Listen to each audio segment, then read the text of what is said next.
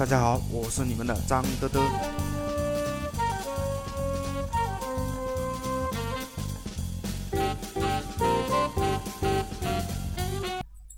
上面我们讲了几点，现在我们接着讲。关于现在没有同路人，同路人在项目中有相互扶持、参考意见、共同努力的作用，但是可遇不可求，没有同路人也很正常。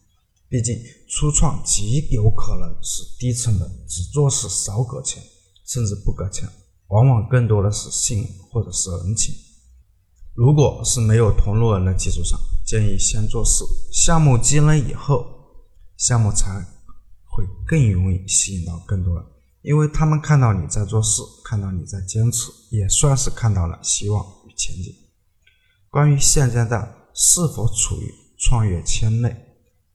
不必过于纠结是在创业圈内还是创业圈外，各有优势。显而易见的，圈内人极有可能是同行建议或者是提点，但是圈外的优势是圈外人不按套路出牌的招数，往往更胜一筹，可在毫无阻碍的环境下做事，坚持自己的眼光。该点主要在于创业者如何发挥自身优势与产品的本身价值。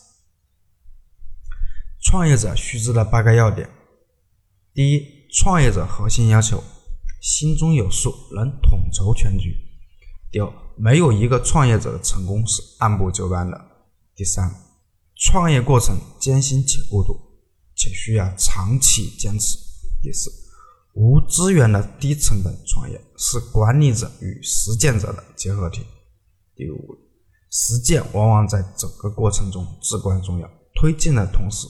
检验过程。第六了，即便初创没有志同道合的，嗯，不是问题，没有也正常。认真做事，你也有机会进入创业的圈子，认识更多的人，才是你终身的财富。第七，创业成功因素绝不仅仅只是创业者本身，还有资金、人员、市场、政策等。初创者将经历过程当成。成长起点更具有价值。不管结果如何，创业是让你快速成长的过程。不管是思考方式与实践解决问题的能力，为下一次做准备也是好的。我们现在做一个总结：年轻人的创业，尤其是初创，无非来源于生活一个好的点，然后自我感化，觉得前景可观。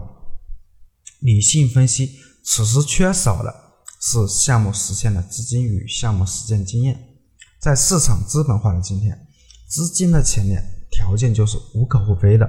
此时我对小伙伴的建议呢，初创的自我尝试，不要因为没有同路人、没有资金等原因，轻易放弃你认为好的点。人生都是在于尝试、积累、成长。当有一天你的经验与才华足以支撑你。甘愿为之坚持，并只为时间收获的项目时，成功的距离才会离你更近。